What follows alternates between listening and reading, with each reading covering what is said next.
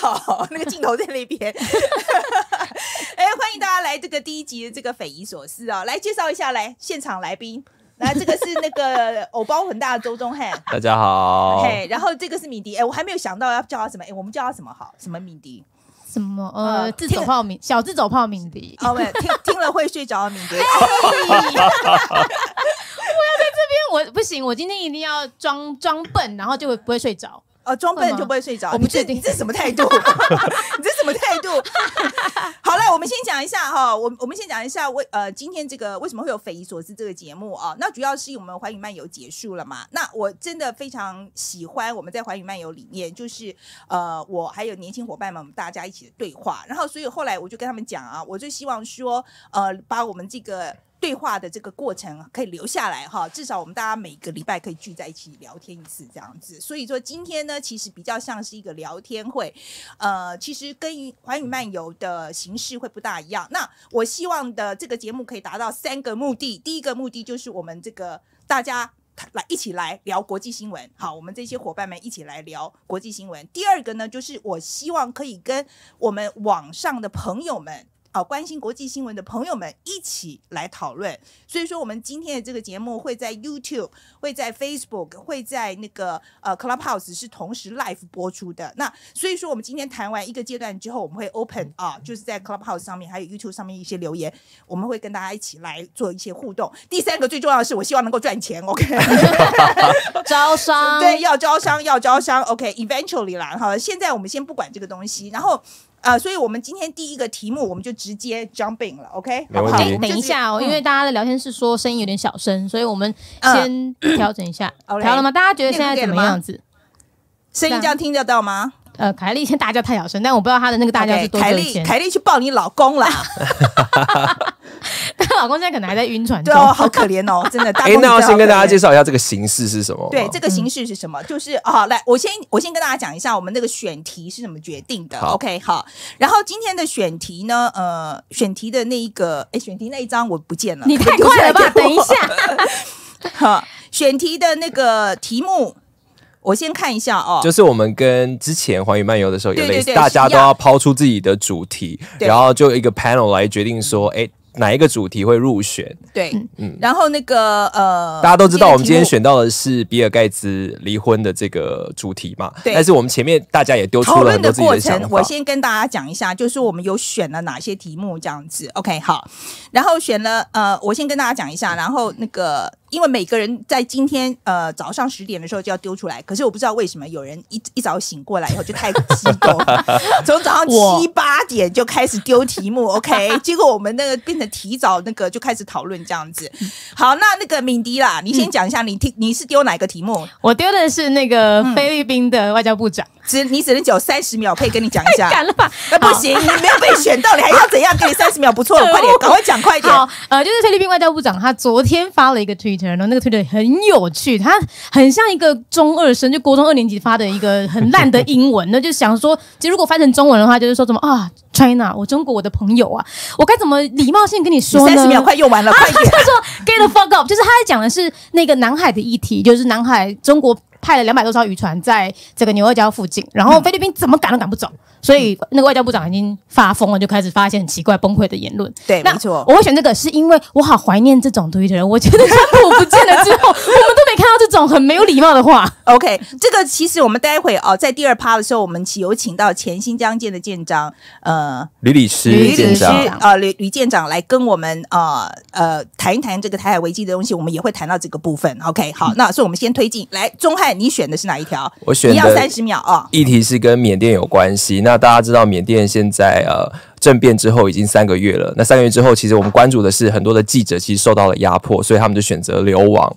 那在这个情况底下呢，缅甸封锁网络，然后呢也封锁很多的这个禁掉很多的媒体的情况底下，这些记者怎么样在国外继续的努力想办法播报缅甸最新的情况，让更多人可以关心。对，这条非常重要，但是他没有被选到。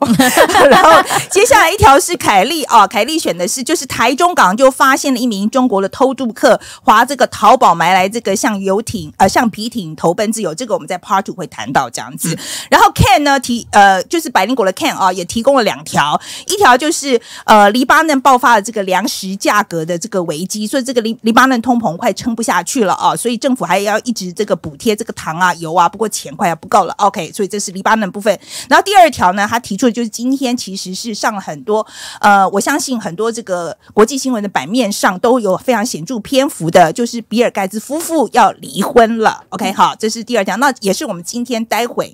呃的主题这样子，然后第三条，呃，第三条是可心啊，李可欣，也就是呃观测站的李可欣，那他提出来的是有关呃印度的疫情的相关新闻，就是选举集会是不是加剧了病毒的传播？那我们知道那个印度总理莫迪，因为他这个印度疫情的关系，然后其实现在他已经输掉了他一个非常重要的，他的应该说他的党派了，已经输掉一个非常重要的选举这样子。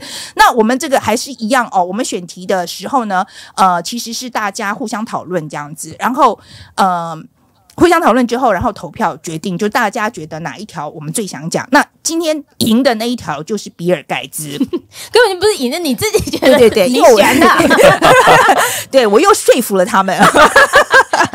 我是说服了你们啦，啦你自己你自己没有为你自己的选题啊、呃，这个强烈的那个保卫你自己的选、那个、没有，因为我等下要在那个舰长来的时候偷渡。OK，我觉得这条的确是很爆炸性。你看到主要的国外的媒体、华语媒体都报道，所以我很好奇说我们今天会聊到什么。但因为范姐刚才说，他有很多的内幕，对，里面很多内幕了。不过我先讲，我先强调哦，就比尔盖茨要离婚这条新闻，说实在的，我觉得它不能算是八卦新闻了，真的。它不能算是八卦新闻，因为他的这个 Gates Foundation，它其实是慈善事业里面，它的影响力太大了。再加上现在因为贫富不均的关系，所以其实现在有很多事情是要靠这些富人用慈善事业的方式去推动的。所以说这条新闻一。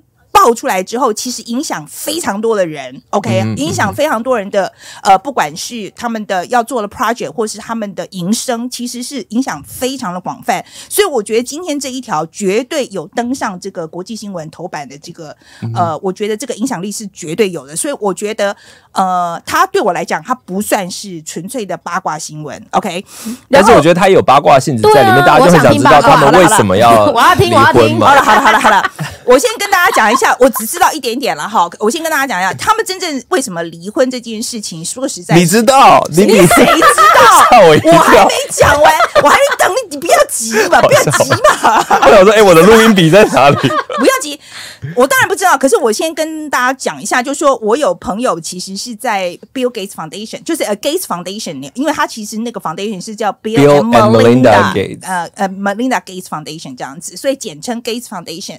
然后呢，我当时的理解就是说，其实呢，呃，这个 Melinda 跟 Bill 两个人其实是各有一个 office，懂我意思吗？就是说，这很正常啊，对对对对，很正常吗？就是他有 Bill 有一个团队。Melinda 有一个团队，OK，所以他们两个各自拟定他们想要做的慈善的 agenda，就是他们觉得认为重要的 project。哦，这个就有点不正常，对对，因为有两个办公室很正常，两个两个，然后然后呢，如果当某一些场合是需要两个人都出席的时候，所以两个团队是要一起开会。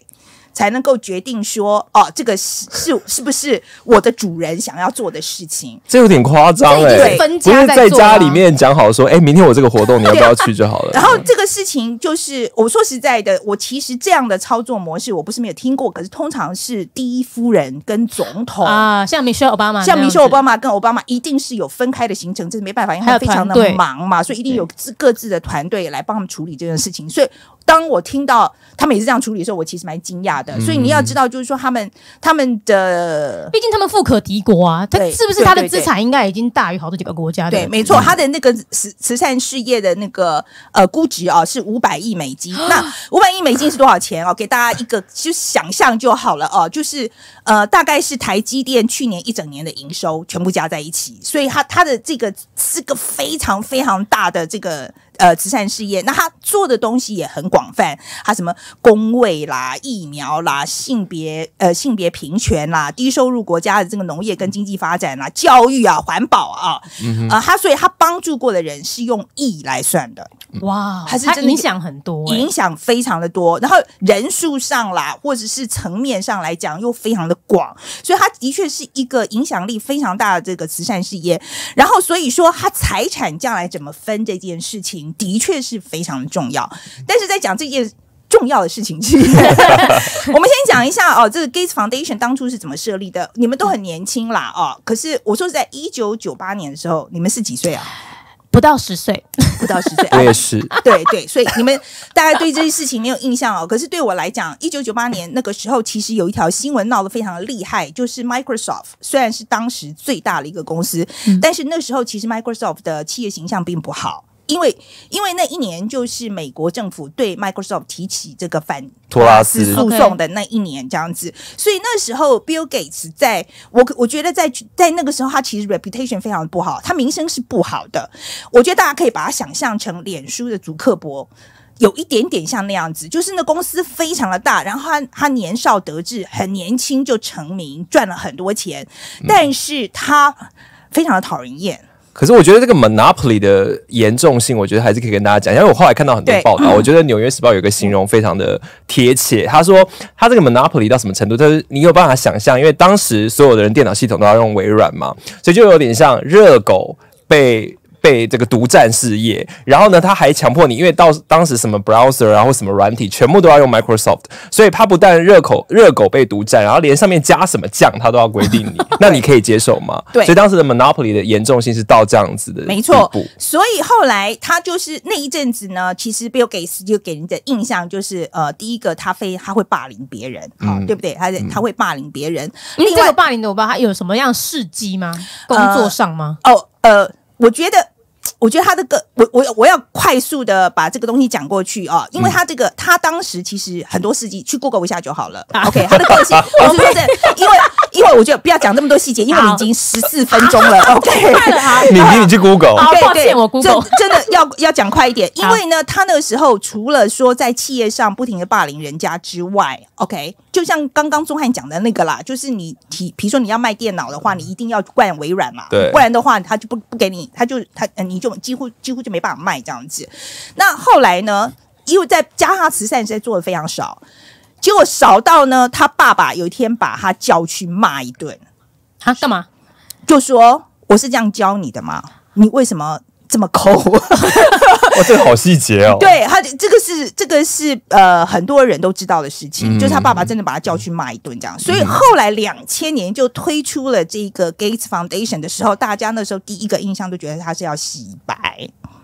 一定不是认真要做慈善，所以他后来做这么好，大家其实是很惊讶的，因为他其实当时在呃 Gates Foundation 其实设了很多一个就慈善事业的一个先例，因为他是把科技还有那种大公司的经营的模式拿去经营慈善，所以他要求他一定要有效率。在他之前，其实很多就觉得哦，我做好事好像很多事情就可以随便这样子，可是对 Bill Gates 来讲是没有办法接受的。嗯哼，OK，那所以。所以说，他那个在在做这个慈善的过程里面，其实很多人做慈善就是 NGO 嘛。那他们也不大适应这种非常企业化的这种管理，所以一开始其实蛮 controversial，可是他们的确是很有效率，就是做了很多好事。OK，好，那所以说那个将来要怎么办啊？呃，你说这个 foundation 吗？对对对，这个 foundation 将来那好，我有问题。所以大家对于现在这一个议题，大家反而很关注的不是他们离婚谁可以更拿多少钱，而是 foundation 要怎么走？也关心啦，也关心。我觉得，我觉得他们离婚的这个事情，我说实在，就是他们两个，我对我来讲。讲啦，我觉得就是他们两个夫妻的事情。但是将来 foundation 要怎么分家，或者是他们将来的呃，就是他现在的方向会被改变？这影响真的很大。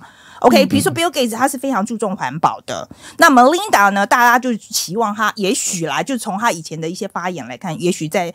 呃，女性的议题上面，而且他是他，因为他非常的 liberal leaning，就是那个很自由派的想法，那他可能会更呃，很多人认为他会在推动立法上面可能会有更多的琢磨，所以，我其实怎么分家这事情是蛮重要的。可是，呃 Bill Gates，我我必须要讲，其实 Bill Gates 啊，或者是 Gates Foundation，其实在美国是很争议的，嗯啊，这个很非常非常非常争议，做这么多好事情也很争议，很争议，非常争议。这个东西我来，我们交给钟慧来讲一下。好，我觉得我我想要先提一下，其实对我这一代的人来讲，我觉得 Bill Gates 其实在台湾的形象算是非常好的，因为他有点像是这种成功学，或者是你未来的的什么 role model，你就可能像 Bill Gates 这样子，很成功的一个企业领导人，然后还可以做那么多的慈慈善。但是我觉得，就像范姐提到的，就是你后来如果深入了解很多议题的话，就会发现其实他是一个有争议的人。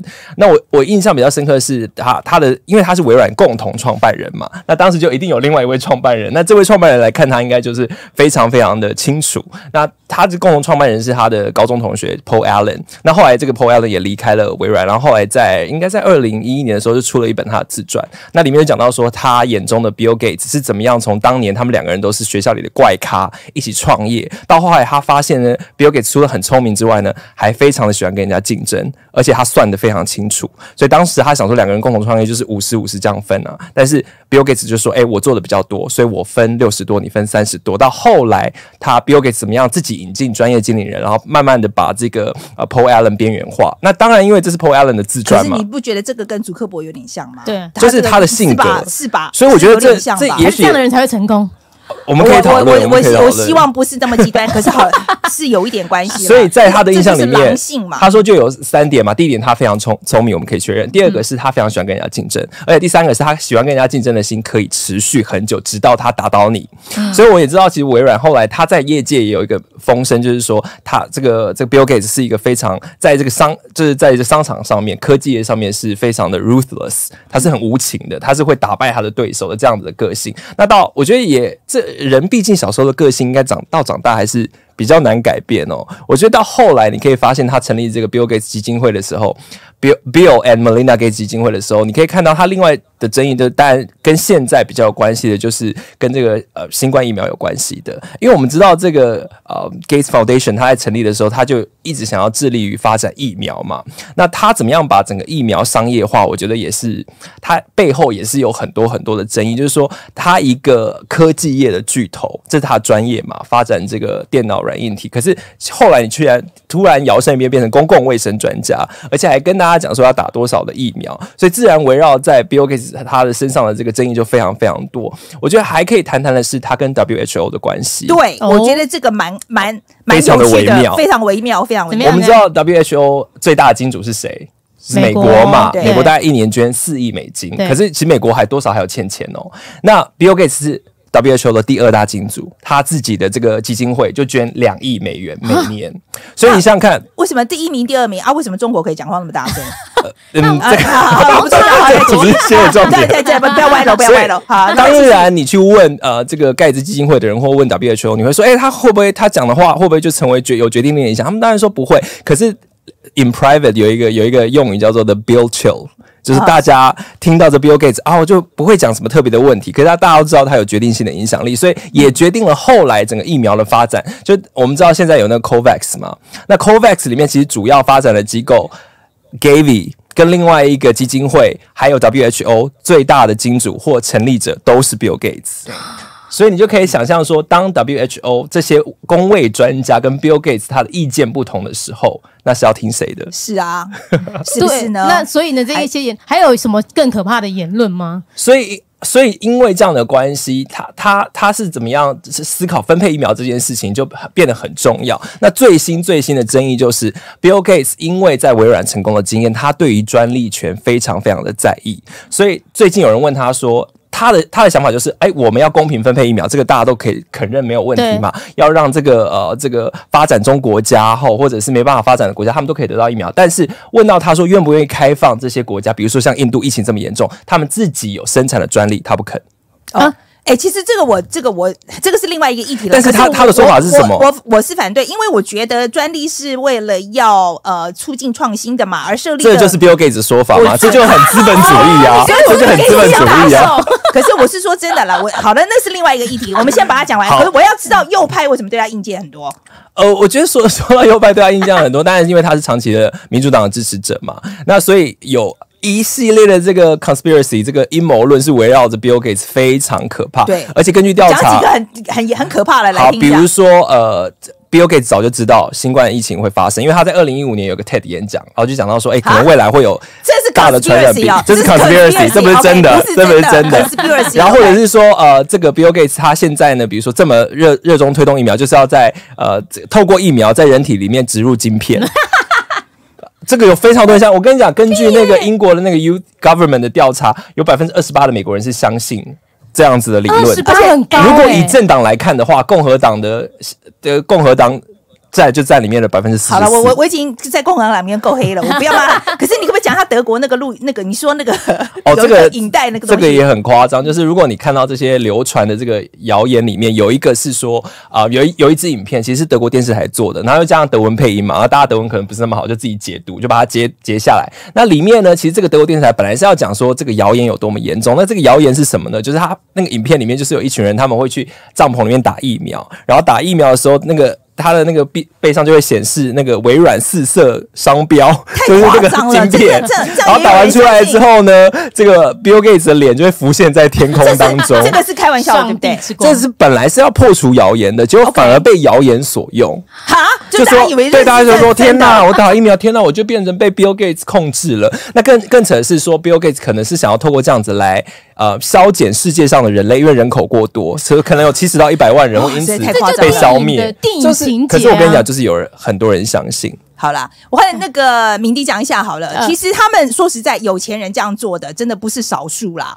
对，对，之前的例子来跟我们讲一下好了。我要先补充一下，刚刚很多人说钟汉的坐姿很美，嗯、很好看。他说来这里就解开偶包了。哦，真的吗？今天坐 C 位，这这个姿势偶包很大吧？这样子叫偶包很大吧？这样叫偶呃偶包解开了吗？我不同意。我觉得他这样很性感，所以我必须要让大家的声音传达到钟汉身上。对，好，来，明迪讲一下。以前发生的事情，其实基本上没有到多以前，就是最近啊。最近另外一个，嗯、就我们虽然说 Bill Gates 是第二个算是首呃，就是有钱的富豪离婚。那第一个谁？就是 Bezos，不是不是第二个。你要讲清楚一点，你这很非非常不敬业。第二个这么有名又这么有钱，以前好两个字不够是不是？对，然后当然是这么有名又这么有钱这样。对，然后呢，呃，如果我们说再回到那个 Bezos 他离婚的状态下，那时候。但他们，他跟他的前妻到底各分了多少钱呢？应该说他分给他前妻多少钱？因为现在大家都在吵离婚到底拿多少钱嘛。当时他们因为这个贝佐斯跟他的前妻呃 McKinsey 现在是 McKenzie Scott 好，嗯，他们在呃是在华盛顿州。那根据州的法案是他们是财产可以均分的，对，一半，我一半多少钱？六百九十亿，比刚刚那个就台积电的那个、嗯、那个就是营收还还多还多。对，对但是那个呃，McKenzie Scott 说我不要。他只要他原本手上有的四 percent 的那个呃 Amazon 的股票，大概价值也是三百多亿美元。然后拿到这钱之后，他离婚一个月，他就立刻投入公益，他就立刻加入了一个组织，这个组织叫做呃 Giving Pledge。嗯，Giving Pledge 如果你翻成中文，比较像是捐赠宣言。很有趣的是，这个宣言就跟 Bill Gates 关系。他是在二零一零年的时候，Bill Gates 跟那时候应该是那个呃巴菲特一起合创了一个宣言，然后说哦，我们所有的有钱人都要加入，然后把我们财产全部捐出来，这样就带头的这种感觉。那后来他这个梅肯锡他一加入的时候，大家就是在等贝佐斯，你什么时候要加入？因为你那么有钱，他那时候还是首富，你那么有钱，但你没有要加入，你是怎么样？就是不愿意做善事嘛。所以相较之下，在他们两个离婚之后，梅肯锡他的做善事的这个这个心是。更明确的，而且他在新型冠状病毒这一个时期的时候，他捐了四十亿美元，就是光捐出去。除了这之之外，他还真的好有钱哦！我真的我不知道为什么是丢的这样，真的好真的好有钱哦！因为这四十亿占了呃，如果我们说 COVID 的私人捐款的话，占了四分之一。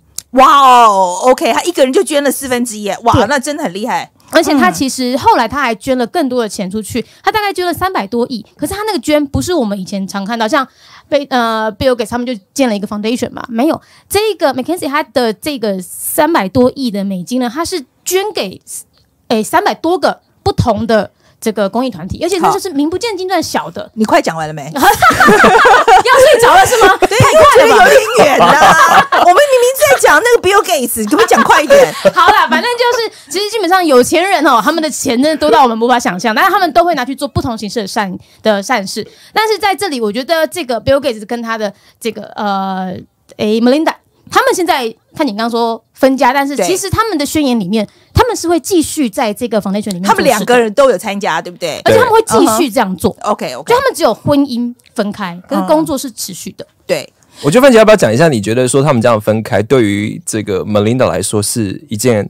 看起来是不是他也可以得到某一种程度的自由？OK，应该这样，应该这样啊。他其实前一阵子才出了一本书啊，叫做呃呃，叫做那个 The Moment of Lift，呃，应该是说呃自我提升的那一刻吧，哈。就是然后他就是在讲，他里面书名书里面就有讲到说，当一个有名的人的太太。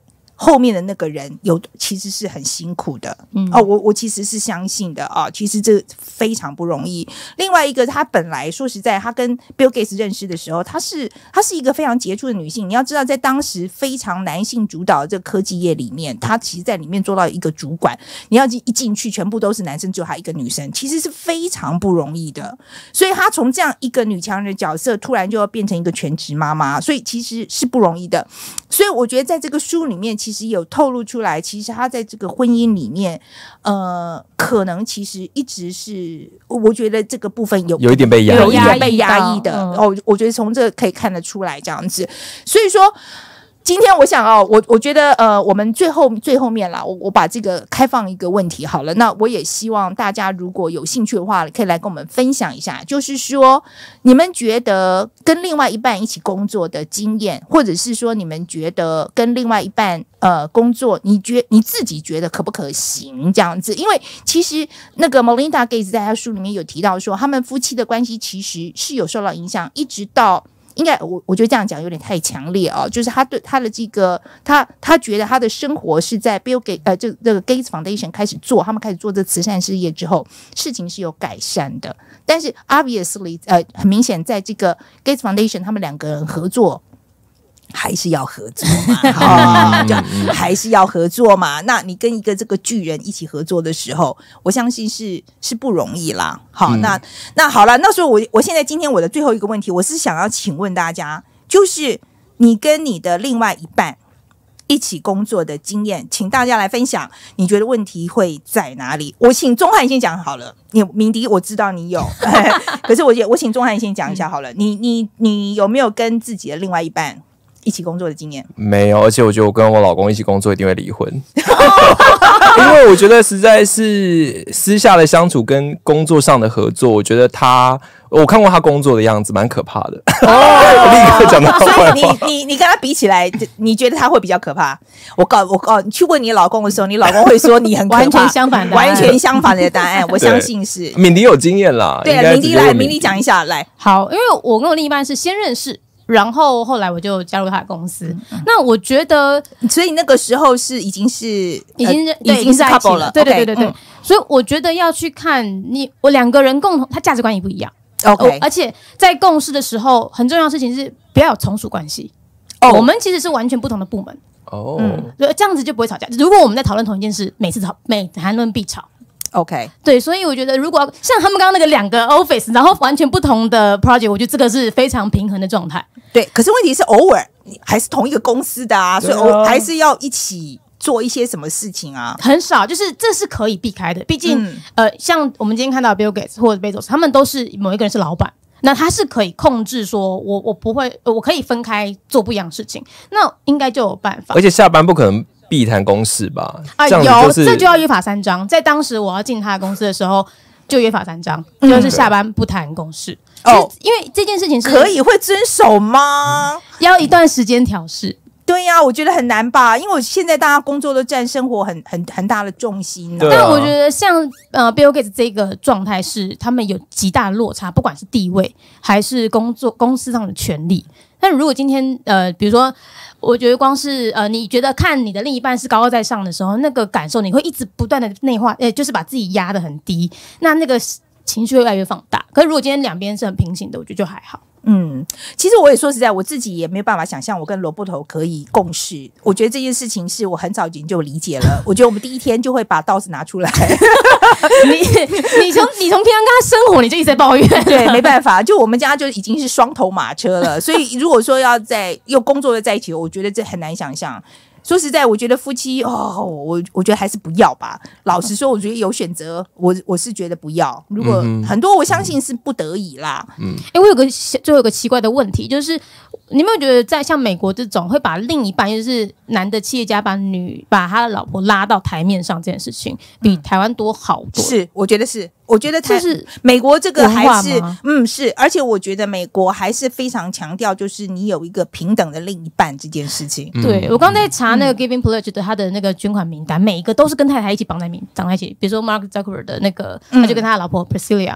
全部名字都绑在一起，我觉得形象比较好啦。如果说你只有一个人的话，那真的还是这只是比较政治正确。这个看，嗯，当然，我觉得这个绝对有有帮助，就是形象上看起来比较好。如果只有他一个人，说实在，我就会觉得，哎呦，这个真的是个，就是有你这种人才有情绪。我没办法，我要 I can't help it，因为在美国的那个环境里面，你如果不提你老婆了的话，就表示你对老婆不尊重的。哦，这么严，这么严重，是是会有负面印象的。这是为什么？你去参加一个 party 的时候，你的另外一半要带着去的，这个是礼貌哎、欸。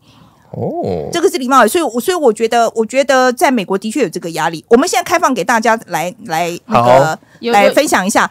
呃，在 Evelyn 那边可以可以拉。人上来哦，对，有没有人跟大家讲一下，因为 YouTube 上面的人不见得知道我们有 Clubhouse。对，我们现在在 Clubhouse 有一个匪夷所思的房间。对，有人要举手吗？请大家看看有没有举手。YouTube 里面有人回，就是直接离婚哦，大家对于你那题都直接离婚呢？真的是直接离婚吗？第二工作就直接离婚。而且有人跟我说，就是有人就说，其实试过很难。哎，谁进来了？OK，哎，有人举手，Evelyn 那边可以那个吗？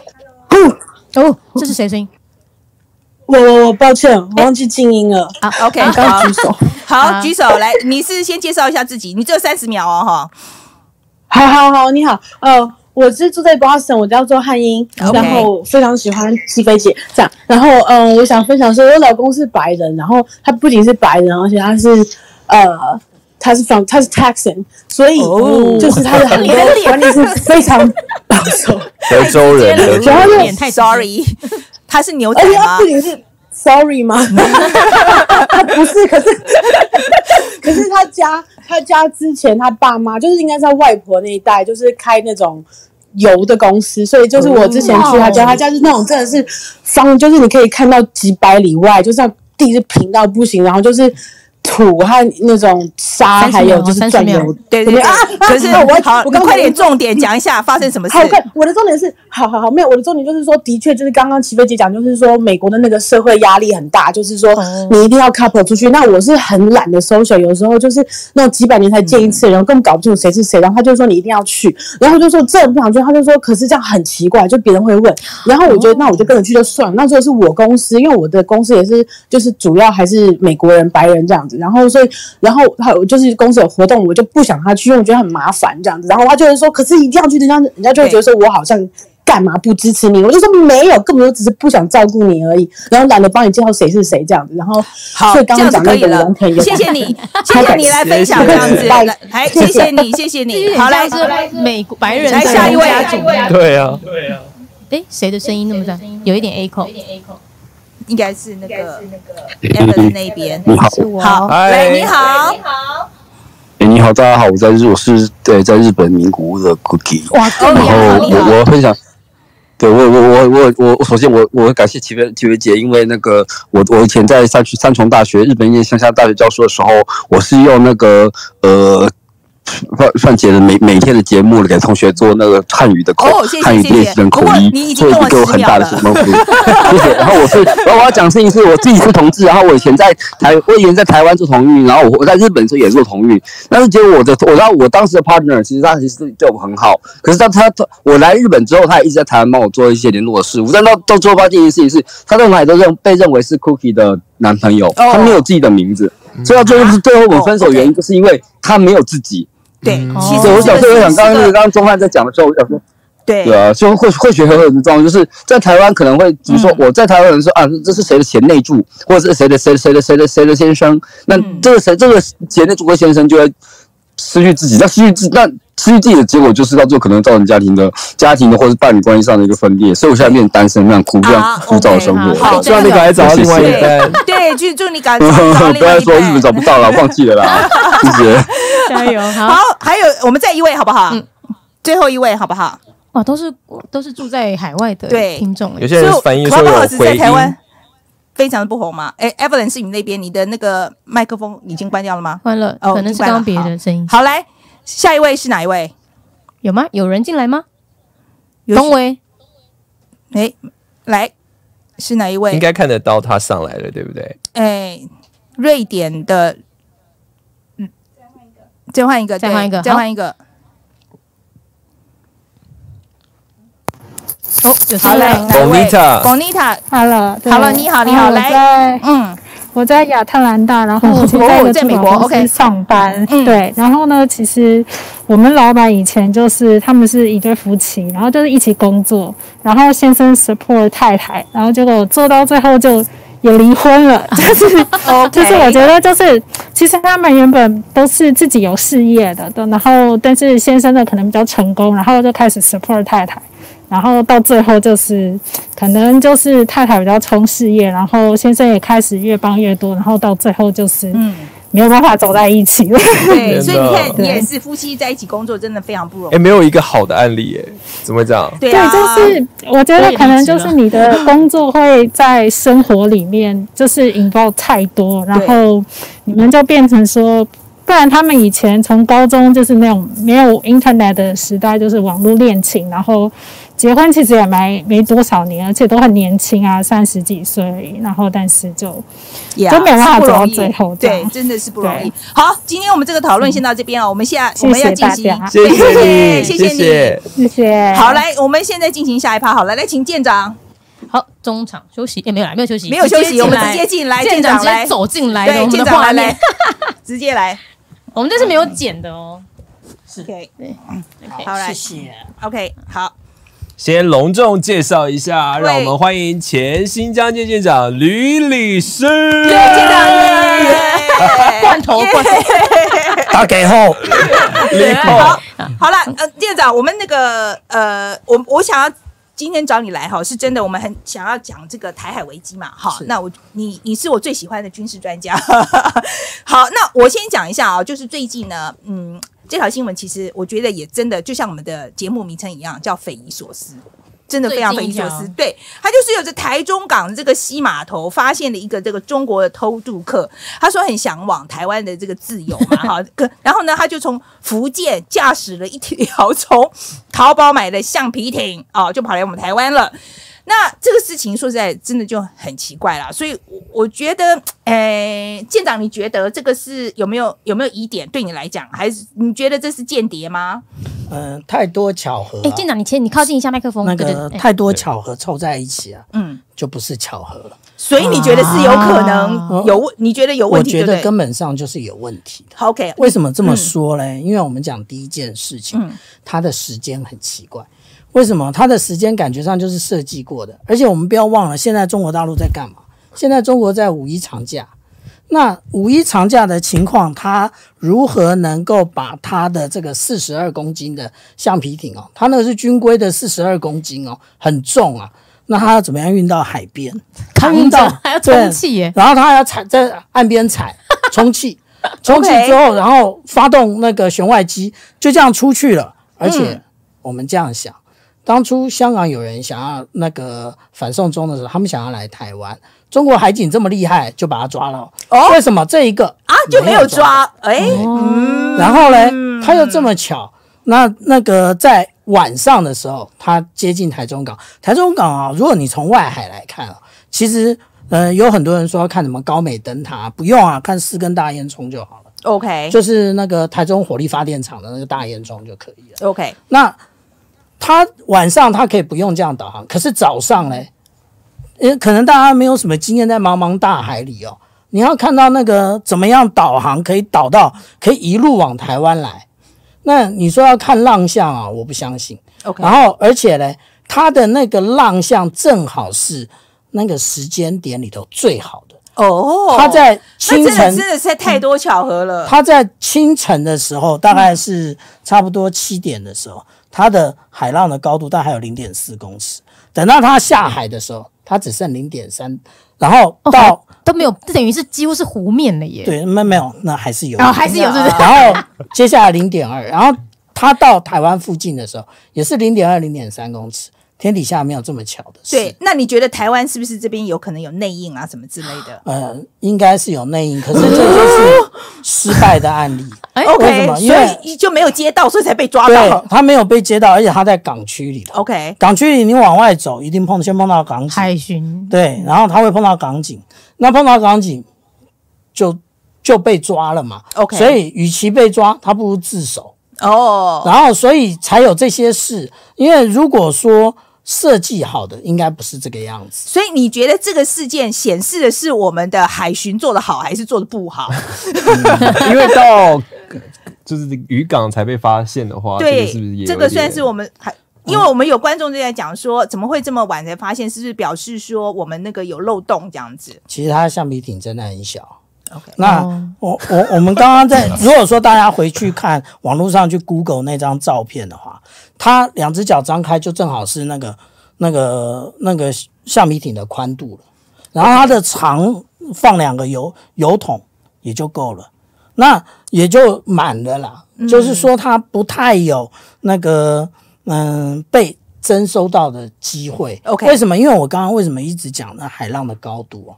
因为它的橡皮艇就是那个高度，大概三十至四十公分，所以所以很很难很难找到就。而且我们使用雷达的时候，当你我们要看小目标的时候，你就会让可以看到比较小的回击，比较就是把它的灵敏度给调得更高。可是那个时候，你确定你看到的是小目标还是海浪嘛？哦，然后你就会把灵灵敏度降低。降低的时候，那种小艇就不见了。哎、欸，那如果他派个一千人这样子，我们就可以侦查得到。对，那一坨的应该就看出来。不用一千人。他他他的一百人大概就很清楚。OK，所以说真的要登陆战的时候，其实是一定看得到啦，不可能。而且真的要登陆战，不可能只派一次一个人吧？对不对？他有时候用小橡皮艇啊。对啊，所以就是我觉得呀，我觉得现在舰长现在舰，我本来一直以为说就是这个人很强这样子。可是舰长，你说这个如果他不是巧合，那他的目的是什么？你有想象？嗯，我们常常讲第五纵队啊，就是他们在台湾有潜伏多少人？其实我们并不知道，OK。而且中国人就像我们回头看那个泰鲁阁的那个出轨案的时候，哦，有人说，你还记得那一个外籍移工他在台湾待了多久了？那他当然是有雇主掩护了。可是我们要这样讲啊，从中国来的他没有，他等于没有什么文化差异，他他直接的他讲。他们所谓的闽南语，我们的台语直接融入。人家说：“哎，你的口音怪怪。”他说：“我是海口口音啊，嗯、我是那个金门或者是我是澎湖来的。”大家也不会太在意。你、这样会不会有一点阴谋论？我担心会造成一些对于现在在台湾，也许他是。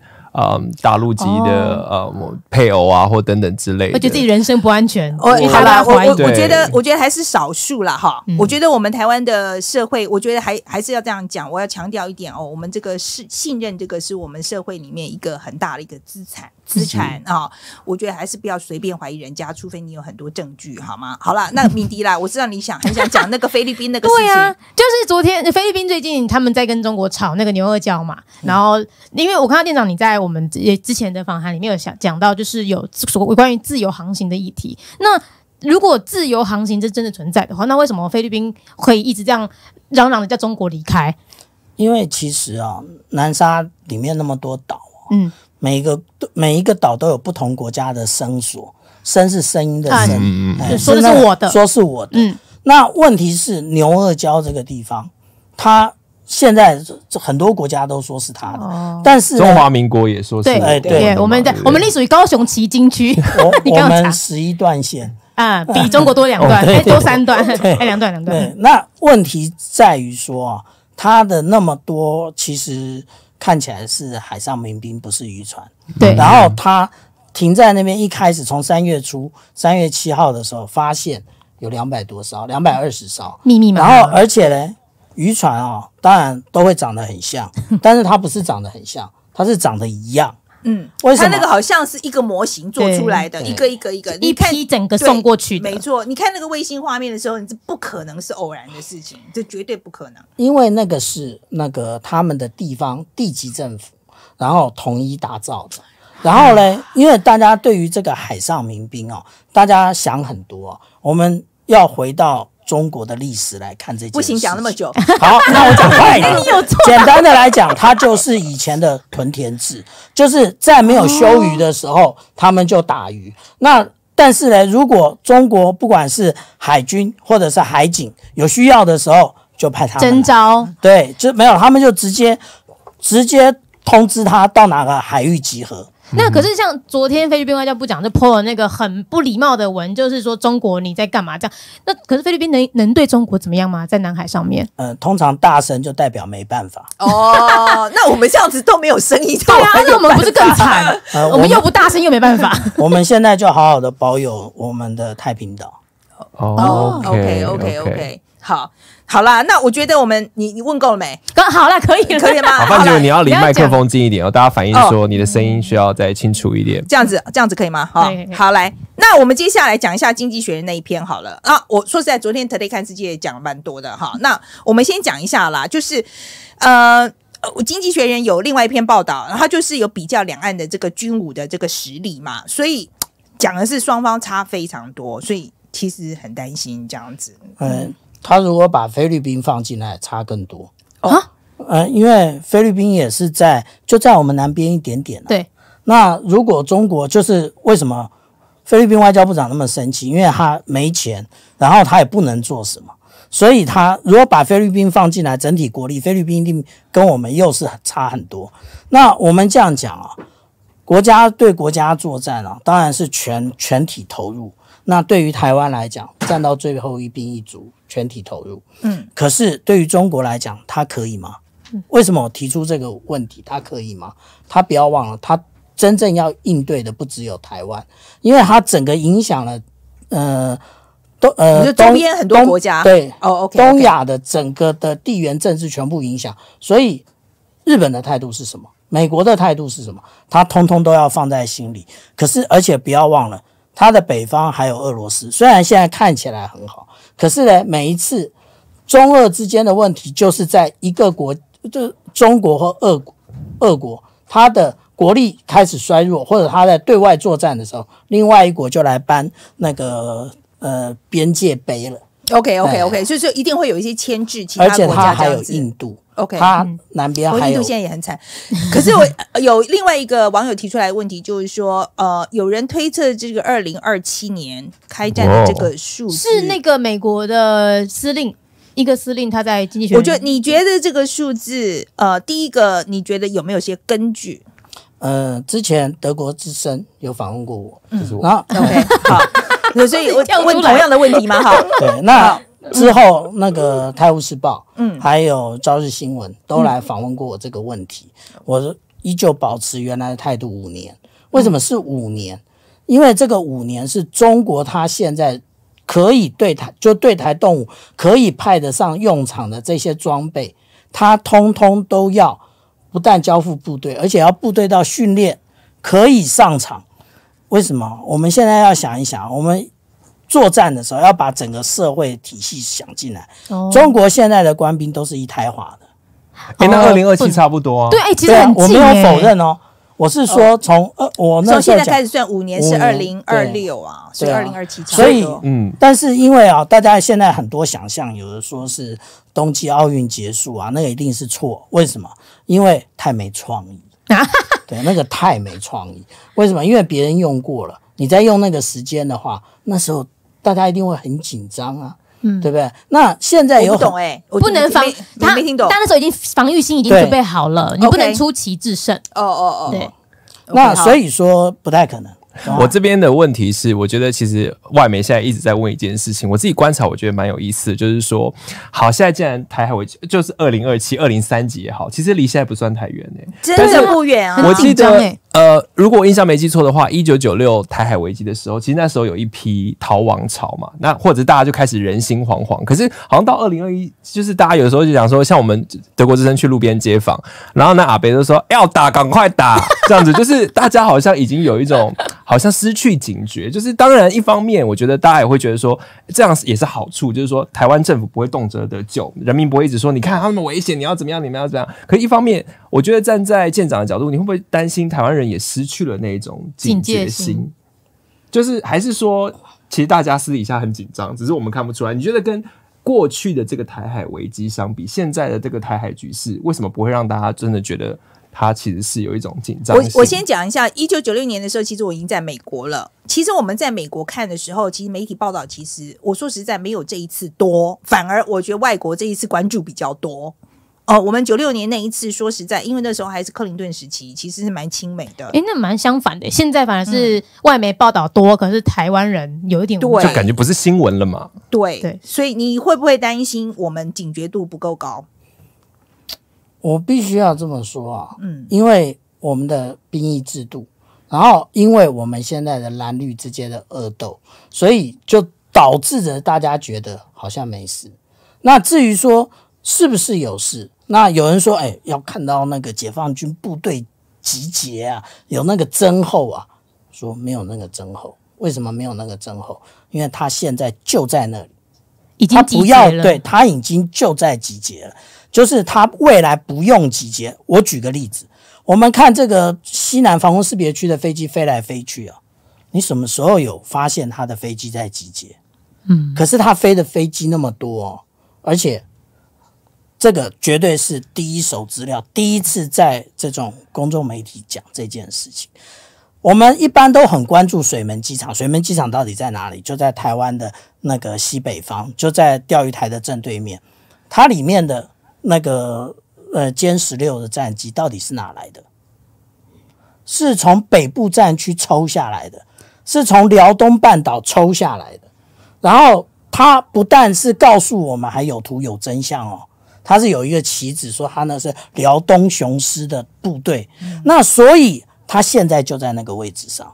那也就是说，他已经集结了。他只是要动作的话，只是一下。但是我不是要恐吓大家，因为我刚刚讲的前提就是他对台动武的所有装备、重要装备其实还没就位。为什么？以零七五来讲，它有三艘，它现在只有成军一艘，那它还有两艘，那大概在。呃，未来的一年半，剩下的两艘会成军，好好快。对，但是零七五有一件事情，它的训练跟平常不一样。为什么？因为它主要是降直升机的，它直升机早就训练过了，就是它直升机的训练不必在船上训练，它在陆地训练就好。好了，那可是舰长，我插一下好了，嗯、我问一下那。美国会不会帮得上忙呢？比如说那个像是像那个美军不是盯着那个辽宁舰吗？是，还穿进去，对，还穿进去啊 啊！穿进去这件事情是不是真的有一点挑衅的味道？从从海军的。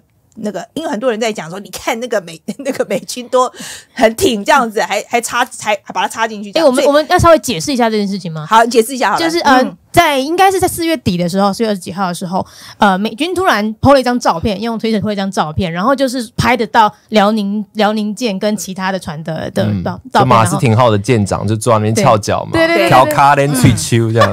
对，然后就就发现说，哎、欸，怎么有一艘美国舰队混进去了中国舰队里面？对，那我们现在在讨论的是这一件事。所以后来我知道，呃，中国政府的海军官员也被惩处，就是说你这个辽宁号好像根本没有这个作战功能哦，好像因为我们知道它是跟乌克兰买旧军舰改装的嘛，或者是那个装备其实不够新哦，根本监测不到吗？没，他就是说你就是犯了一个大错啊！你怎么会让美军插入你的舰队排列？所以他被插入这件事情真的很严重吗？所以是，所以刚才回到 范姐一开始的问题是说，那所以美国现在他到底是应该是说他是什么样的心态？他是觉得说，哎，这个中国中国的军事实力还不到那边，还是说他现在也呃，他有点挑衅的味，整个带弹就是说好，嗯、那你怎么样？我们台美国也会来出兵协助。我们叫这个叫做海军兵力展示。兵力兵力展示，然后也是秀 muscle，对，他就秀 muscle，什么我有什么，然后这个我们叫做呃炮舰外交，但是哎，事实上来讲，炮舰外交，OK 好，那就是我有巨炮，然后就在你旁边，啊，那问这叫外交吗？没有，这叫外交，是兵力外交，平常。OK OK，然后那我们这样讲啊，可不可以插进去？当然可以啊，哦，为什么这么讲？然后大家说，哎，奇怪，怎么没有看到他其他的战斗群？看到就奇怪了，为什么？因为我们大家哦，把那个美军跟或者是美国跟日本，他们聚集在一起成一个密集编队的那个那个，其实叫做 photo exercise，就是照相演习，照相要展现军力。你说大家拍照打卡？对，大家就是拍照打卡的。它不是真正航空母舰战斗群在外海不是这样的，为什么？因为航空母舰它上面也有自卫武器，例如说他们叫做呃幺幺三洞呃近射炮，那个就类似我们台湾的方阵方阵快炮。那例如说他们也有所谓的海红石的这种飞弹，那它的就类似于美军的海公羊，这个射程比较长，十公里。那个幺幺三洞数呃近射炮，它的距离五公里。那如果说我们现在编队这么近的话，那当飞弹来的时候，我开始反击，结果他从中汉这里飞过来，哦、我就这样滋啊，嗯、结果顺便把中汉一起打了。嗯，OK。那所以他的编队真正在作战的时候，编队会展开到最少十公里。嗯，这个十公里是怎么形成的？是依据他船上的装备形成的。那 OK，航空母舰从来不是航空母舰强，航空母舰只是提供了甲板，真正最强的是它的舰载机跟它的战斗群。嗯，那它的战斗群在。英就是我们看 Top Gun，虽然那很多年前了，你看它所有接敌都是所有我们叫做 Cap，就是战斗巡逻，它的一定是在空机去拦截，然后在空机发现哎数量我们输人的时候，航空母舰的飞机就一架一架弹射，就是一架一架起飞，然后就是我绝对不让你赢，然后接下来就是战斗群接敌，所以插进来。如果以十公里的话，那那个我们有一张图，其实我们看到大概就是十公里。那那张十公里的图来看的话，它要插进来，其实军方不会说什么，只要不要违反避碰规则，就是不要在海上撞在一起。所以你结论上来讲是觉得还没有什么了不起这样子。对，那至于说马斯廷号那个舰长，我这样讲啊，舰长跟副长就好像总统跟副总统一样，他们会在同一个位置出现吗？哦，因为他那张照片是一起的，哦、对对。那为什么？因为哎，如果说我这样子啊，我是故意的吗？对，他是故意摆拍的，摆拍的。哦，因为以前我也去 驱离过这些那个呃中共的这呃军舰情报船，情报船。我在拿望远镜看他，他也拿望远镜看我，我们在对他照相，他也在对我们照相。那我就告诉我们的副长，你在。战也是守好。现在的作战最重要的是什么？是电子攻击，就是我怎么样让你的雷达没办法使用，让你没办法侦测到。那结果舰长、副长两个人都在那边。Hello，你觉得他怎么样？他能不能降下来？那就是胡闹了。OK，因为舰长跟副长一定有一个人是在战情室里头指挥的。那为什么两个人都在？那个就是摆拍，然后拍出来让大家。其实这个也就是中国队。对台湾、对日本、对美国做认知战，嗯、就是让你觉得，哎，我好像一天到晚都在你身边一样。嗯、好了，但是现在美国也是这样。所以回到范姐一开始的问题，我觉得大家还是很好奇。所以在这种军事展演之外，美国如果真的台海发生战事，美国就目前情况看起来，到底会不会来帮我们？会来，但是来不来的？急是一个问题，所以就是就是讲到经济学人讲那个第七舰队，舰队对敢不敢的上这样子？因为我们这样讲啊，他们要动员过来，那他要装多少，带多少装备，而且不是只有第七舰队来，那第三舰队也要 back up，那包含第五舰队也要过来。问题是，这就是现在美国面对的最大问题。当中国出问题的时候，俄罗斯会不会在？那个克里米亚或者在乌克兰插一刀，嗯嗯，可能会。伊朗会不会在中东再插一刀？会，可能会，可能会，可能。不要忘了金正恩，他会不会也来插一刀？也有可能，也有可能。所以说，中国有要考虑很多邻国，我觉得美国也是啊，就是这些一样嘛。所以两边的是一样的。好了，我我好了。所以我们刚刚是不是把邪恶轴心全部都点名点完？对，没点完。我们最后有个赌注。对。等一下，就这一次那个，那我们那个赌注来讲一下，你给钟汉讲一下好了。对，好，因为现在现在现在刚才讲到说，呃，中国有自己的，可是我们还没有讲到那个军售案呢，不讲了吗？我因为已经九点嘞。哦，好吧，好吧，可以吧？可以吧？讲一下军售啦，讲一下自自走炮有关。对，讲一下 你自走炮，自走炮，你干嘛指我？大自走炮，小自走炮。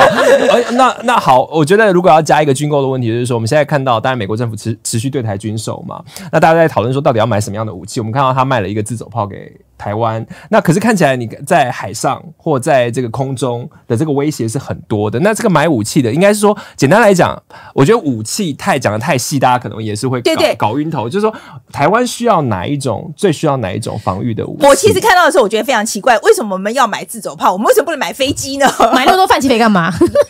这什么态度？买那么多敏迪干嘛？爸，我们现在用的榴炮，嗯，就是要来取代的这种榴炮啊，一五五榴炮，它是那个韩战、越战，还有第二次世界大战都在使用，这么老，所以我必须要这样讲，我们陆军的装备也需要汰换，虽然、哦。还是要买。大家觉得刚刚讲的是海空应该优先，但是这个问题，对不起，我必须要很严正的讲。我们从金石案开始推动，就是裁军案，从六十万大军裁裁裁裁到现在二十万，每一次都怎么裁？三军各打。五十大板，也就是平均的三，就是等比例的裁，嗯，等比例的裁有按照我们现在的一个威胁来裁吗？没有，没有，所以应该怎么裁？我们现在既然海军、空军面对这么大的威胁，那陆军呢？当然我们要有那个滩头决战的能力，那我们也要有城镇作战的能力。除此之外，就裁，然后把这些。所谓的人员或者是金额投注海空军，其实是应该是这样。那但是陆军的武器绝对没有说不需要换，所以他们要换 M1A2，我也觉得很好。为什么？因为我们那个事实上我们的 M 六零 A 三也用了很久了.所以事实上需不需？而且那个那个他所使我们刚刚讲的那个自走炮，对，巴拉丁自走炮，它的那个炮弹呢、啊？其实是可以打很远的，哦，那可以打二十几公里啊。哦、那打二十几公里，那又忘了买别的东西了。好，无人机又没买。我们要结束了，来不及了，已经九点了。呃，那个今天最后面就是赌盘，赌盘，赌盘。我觉得可能来不及，因为那个九点一定要结束哈。那我觉得我们呃把这个留在那个脸书上给大家回去思考一下好了啊。我们，我们这边这部分要开放 Clubhouse 吗？对，我们开放，呃，好，我觉我觉得今天先这样子，我先 wrap up 好了。呃，那个因为百灵果九点钟，我帮他们做个广告，他们九点钟要开始。哦，sorry，sorry，OK，所以我对对对对，好，所以我我们今天在这边先 wrap up，OK，然后那个呃，非常谢谢大家哦，今天我们这个匪夷所思第一次播出，然后也很谢谢舰长，下次希望大家有时间再来，谢谢大家收看，拜拜，谢谢，拜拜。